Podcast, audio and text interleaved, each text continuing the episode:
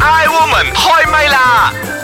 I Woman 開唛啦！你好，我係譚玉蓮。你好啊，我係陳培樂。你好，我係張曉婷。係啦，嗯嗱一樣啦，歡迎你嗯每個星期、每一日都可以啊吓，爬上網啦，诶、我哋嗯嘅 Ice Kitchen 嚟 click 下，聽一聽我哋嘅冇 I 錯 Woman 啦開唛啦。每個星期四咧都有新嘅一期嘅呢個 topic 出現嘅吓，好啦，今個星期咧我哋就嚟講下瘦身或者係呢個減重啊、減肥啊呢啲咧係我哋女人終身嘅呢個事業係啊嘛？每一年嘅開始啊女人啊，而家男人都係噶啦，係喎每一年都開始咧，都有啊好多嘅唔同嘅目標噶嘛，好多 plan 噶嘛。嗯咁減肥算唔算係每一年都有？我一定要做到，係啊，我呢個要一點定點點。嘅，而且一月咧會係一個非常之需要嘅時期，因為二月就過年啦嘛， 啊農曆新非年常啦內內疚疚嘅嘅月份月份，啊係 啦，非常內疚嘅月份， 一月、二月、十二月開始你就十嗯係啊二月好係多啊聚會啊，諸如此類咁係嘢係。係啊，其實我哋三個當中咧，對於呢個瘦身比較熱誠嘅咧，應該都係阿張曉婷啦，係嘛？你即係啊 係係啊，都我比較成，世都 驚肥嘅。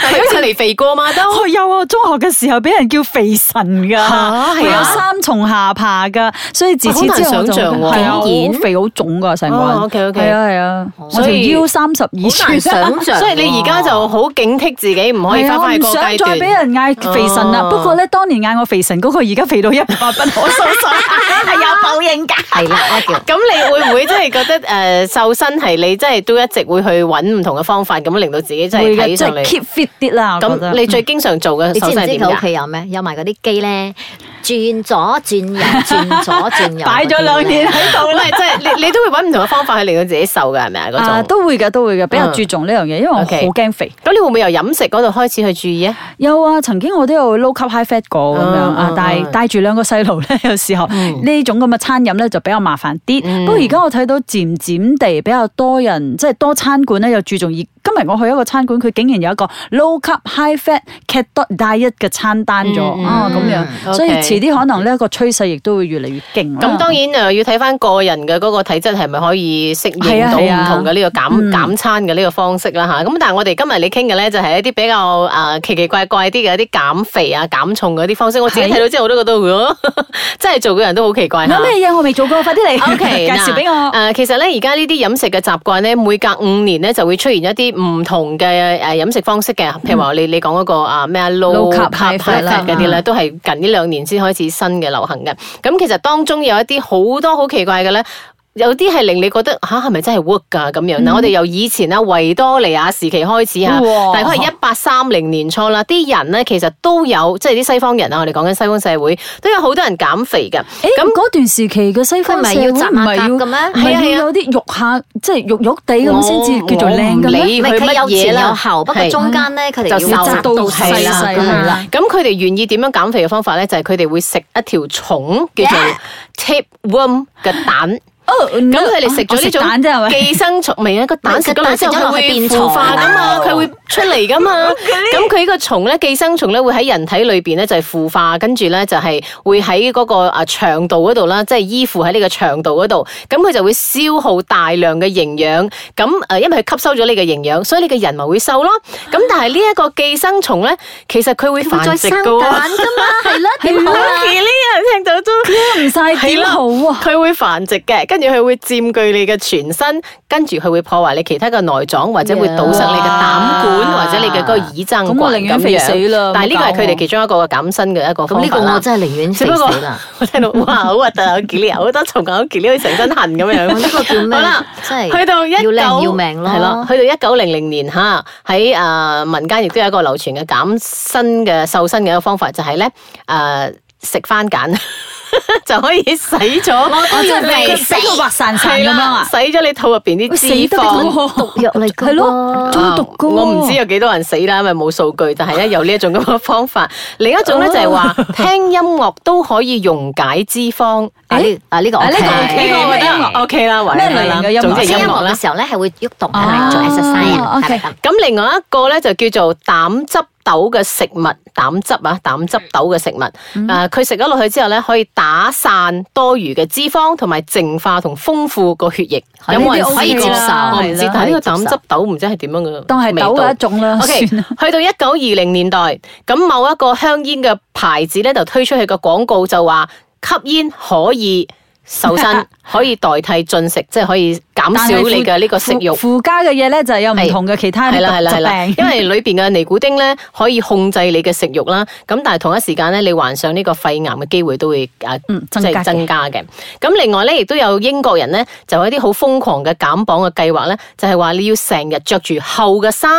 逼自己出汗，而且每一日都要食一啲嘅瀉藥，消除你體內嘅食物，嗯即係一啲嘅殘渣咁樣。另一個醫生咧喺九零年代嘅時候，一九零零年代嘅時候咧就宣揚你太多誒、呃卡路里嘅話會導致增磅嘅訊息，所以咧你就要控制你嘅卡路里咧，每一日咧係唔可以超過唔哦，即知係幾多有一個段磅時數咁間，即樣嘅係。有啲朋友真係成日喺度計住幾多卡路里，都幾煩下嘅。係 啊係啊，咁誒、呃、當其時亦都有話咧，鼓吹就係食呢個西柚嚟幫助呢個瘦身，即係柚子啊，西柚西柚 CEO 嗯是那个 grapefruit 啊，啊，你幫助瘦身，但係每一日攝取嘅咧，只可以去到大概係八百個卡路里，唔可以超過一千以上嗯咁樣。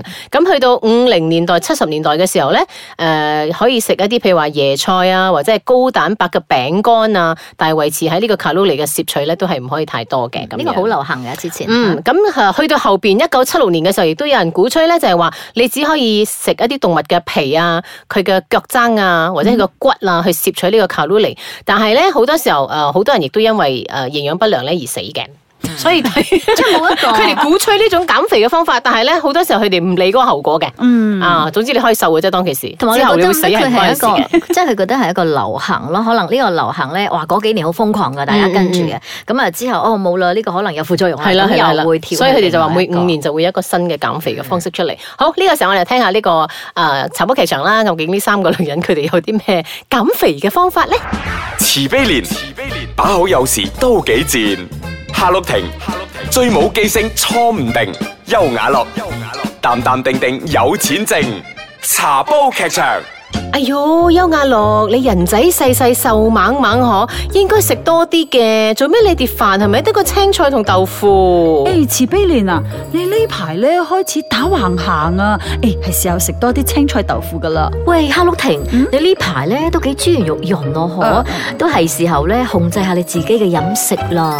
哈，睇嚟咧，我同哈碌婷咧都係站喺呢個危險嘅邊緣，真係要好小心我哋嘅飲食啊喎。係咯係咯，誒阿優雅樂啊，不如咁啊，你傳授下你嘅瘦身秘訣俾我哋參考下。 瘦身秘訣冇啦，我都冇特別嘅瘦身嘅。不過呢，我就話朝朝早五點鐘起身做晨運啦，翻嚟呢就做五十下 sit up，早餐食一粒雞蛋再加蘋果，午餐呢就青菜豆腐啦，晚餐就唔食噶啦，早啲瞓就唔可以捱夜啦。周末就踩兩個小時單車，一個小時掌上壓。傍晚啦喎就散步半粒鐘，同埋做埋拉筋啊、踢腿咁咯。禮拜日咧就打羽毛球出一身汗，每兩個星期啦喎就去通淋巴按摩。一切零食就唔可以食，就咁簡單啫嘛。嗯誒誒，夏綠婷啊，誒我諗咧，我都係肥肥地，我老公中意，我真係情願肥死啊！我都覺得咧，我肉肉地，我老公都攬得舒服啲噶。茶煲劇場。哎，woman 開麥啦！你好，我係譚玉蓮。你好，啊，我係陳肥樂， 你好啊啊，我係張曉我婷，係一個 寧願肥死嘅人都唔要用。我唔要食蟲蛋，亦都唔愛食番梘。但係剛才聽我哋嘅呢個茶煲劇就，如果好似阿邱亞樂咁樣咧，又晨運啦，又打羽毛球啦，又依樣嗰樣咧，你哋會唔會做啊？講真，如果真係好會肥嘅時候，我可能會做多到啊，我可啦，能會黐做線咩？你睇佢差唔多一個星期入邊。即係做晒。 OK 啦真係好出汗嘅嘢哦啊真係好 O 劇 K 烈嘅啊！冇運咩動嘢做嘅時候可以做啊呢樣嘢。唔係，就係，但係有啲人日誒日五點鐘晨運，然之後要做五啊你十啊唔好下掌叫我食上壓番梘食蟲就得啦。但係有啊啲人去為咗要瘦身，真係好堅持嘅。你睇啲明星嗰啲咧，佢哋一日咁多餐咧，真係食好少好少劉好多德華嘢淨係食啊梳打㗎。餅咁因為㗎嘛佢真係冇辦法咯，因為嗯嗰個就係佢生存嘅條件嚟㗎嘛。誒，仲有好多 model 咧，為咗 keep 住嘅身材，就係食咗嘢之後扣喉啊。係咯，然之後哇扣喉，因為扣得多，佢有慢犯慢罪慢慢會變成有厭食症㗎。佢有罪冇惡感啊嘛。係啊係啊，所以其實呢啲嘅節食嘅方法咧，每一次即係每隔幾年咧都有一啲新嘅，譬如話而家就係、呃提倡嗰啲咩啊，減少吸收碳水化合你食嘅啦物啦， low carb 你你講嗰啲啦啊，low carb，呃 low 或者 carb 係宣揚少食糖啦，或者薯仔等等呢啲嘅食法啦，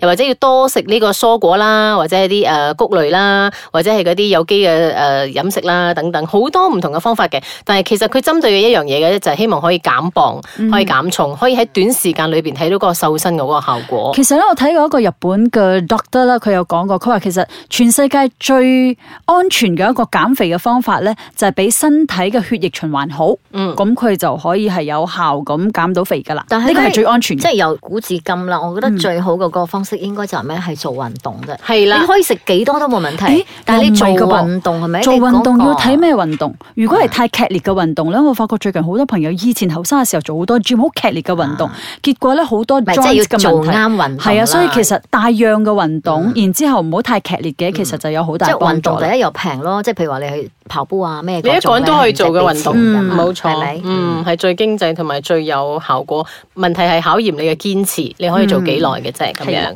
快問快答下，你有冇試過一啲好特別嘅減重嘅方法咧？張雨婷有冇？誒 Low low carb carb, high high fat fat 唔特唔算特別啦。诶、都幾限制下㗎，即係啲嘢唔食得，嗰啲嗰啲嘢唔我食得咁樣以前係有試過好肥好肥嘅時候係有試過誒唔食嘢，我用唔食嘢嚟去減肥，結果嗯係錯嘅就成個方人法係啦，係錯係嘅完全錯嗯呢個好短方法嘅時間嘅啫，會唔會係啊反彈咧？係啊，會啊會啊。陳佩樂咧，有減重嘅有㗎方法因為嗰時我呃誒代言生第肥一過胎咩又之後，生第一胎之後係跟住，因為我係代言一個瘦身嘅 program 嘅，嗯咁但係我就係要求話，我講我唔要俾我食任何。即係如果係食嘅嘢，我係唔會攞食嘅嗯嚟，即係我唔會考慮做呢個代言啦。咁但係佢就用咗一個咧，就係幫我計 calorie 嘅方式啦。嗯咁即係話，嗯，譬如話你食葡萄啊嗰啲咧嗯，誒葡萄都算係好多糖分，好你淨係可以一日甜食七粒嘅啫。嗯咁啊，黃奶啊、芒果係唔食得嘅，即係太高啲嘢甜。哎好彩我尋日食咗三跟粒住咪啫。食咧，唔可以食太肥啊！你可以食雞胸肉啦，但係你唔好食皮啊，即係類似。嗯你你可以食米粉，但係你唔好食麵，嗯類似嗰 OK 啲。咁有冇啲咩诶，誒譬如話啲模特兒嘅身材咧，你有冇曾經羨慕過咁咧？陳宋依咯，襯送啲啊，OK，我都有啊，因為誒好靚嘅衣架子咁啊，嗯所以着咩衫都好睇，因為嗯我哋啲普通人嘅身形始終有好多嘅缺陷。嗯即係所以我都好希望係着衫着得靚噶。嗯，係啦，因為睇咗嗰部片咧，我嗯先又揾一啲佢嘅資料，原來咧佢真係為咗佢自己 maintain 佢哋，即係尤其韓星嚇，佢哋為咗 maintain 佢哋自己個身形，佢哋落咗好多苦功㗎。嗯，即係日日係咪係會做嗰啲拉筋啊，嗯做好多嗰啲瑜伽啊，啲咁佢大嗰啲把時間嘛，唔係即 係即係佢哋冇哦做運動就係辦法之後佢哋佢哋一定要做 part of 佢哋嘅咯 job 一定要做啊！咁我呢個問題咧，你已經答咗我啦。我想問就係邊一個藝人嘅身形係你覺得誒幾好嘅？你剛才講咗啦，陳宋依嘛係嘛，即係全主持人啦嗯。全職咁啊，阿曉婷咧有冇嗯啊？我自己本身我幾中意 Kelly 啦，陳慧琳，嗯，咦係喎，高高瘦瘦佢咁本樣身都係依隻嗯高瘦 得嚟嘅身，即係又有波有攞，哦係又唔啦會話扁鐵鐵咁嗯樣，跟住佢又靚咁樣，嗯。又傻。你咧，你你覺得你講咗陳慧琳，我我 follow 你啦。 ？O K，原來傻嗰個係你。 你有冇聽過或者見過其他人做一啲好變態、一啲減重嘅方式咧？嗯，好變態啊！剛才你都提到一個就係話扣喉啦，食完嗰跟住扣環嗰啲，真係會可能厭食 症嘅。嗯我其實有試過。過一次係用誒扣喉嘅方式，其實嗰次我唔係因為要減肥，係因為拍一個節目飲食嘅。我唔知點解嗰個 P.A. 癲咗，一日要我哋食成六餐，嗯真係係嗰種每一次話又大魚大肉，因為嗰陣係介紹啲新年菜式，係大魚大肉咁食到第三餐我已經頂唔順，但嗯係仲要繼續拍第四餐嘅時候我。好享受㗎，做嗰啲拍攝節目咧，但係太多咗，你餐餐都係哇睇食魚啊咩咯肉啊咁，但係下一餐我食唔到咗，我就唯有真係扣喉。嗯我先覺得，咦，啲 model 成日咁樣扣喉，邊度頂得好順？嘥啲食物咯，可唔單止嘥啊，啊，好好翻出嚟好好傷辛苦，身好傷嗯啊！我覺係得啊我成個喉嚨好似揦住咁樣，而且好內疚。一嗯最次後一個啫，我問題試就過係你理想嘅體重係要幾多 kg 咧五十二下四廿八咯。 ？OK。四廿八係我之前生仔之前嘅體重嚟㗎， 後來我就一直每一年兩個 kg 兩個 kg 咁 上，而且真係有增即長係比 啊！你做我而人家應該要肥多兩個 kilo，可能好睇啲啩。即係維持喺幾多啊？而家你幾多啊？我而家應該四十四咗，哎呀四十四四唔係唔係，但係你要睇我覺得我，五十你要睇我啦身身形，形我矮啊嘛係，我再大啲嘅話，成個包菜咁我呢啲咁啦啊高大衰嘅五十幾應該 OK 啩？不過我我份人咧，就算我好肥嘅時候，我都係五十咁樣嘅啫，因為我骨輕不嘅。過你咪要計翻咩？即係誒，根據你自己有幾高嗰個 C 嗯 M，係啊跟住係啊再係乘啊翻要誒乘翻要睇幾返多，嘅咁嗰個先係你嘅佢會標嗯準啊睇翻個咩㗎 BMI 咁樣噶嘛，係係啦啊啦。咁總之我係覺得誒、呃，當然古代到而家好多奇奇怪怪啲減身減瘦嗰啲咁嘅情況啦。咁但係都要跟翻我哋自己個人嘅體質去適應翻嘅。如果唔係咧，搞出人命咧，咁啊真係 push 肯下啦。對啦。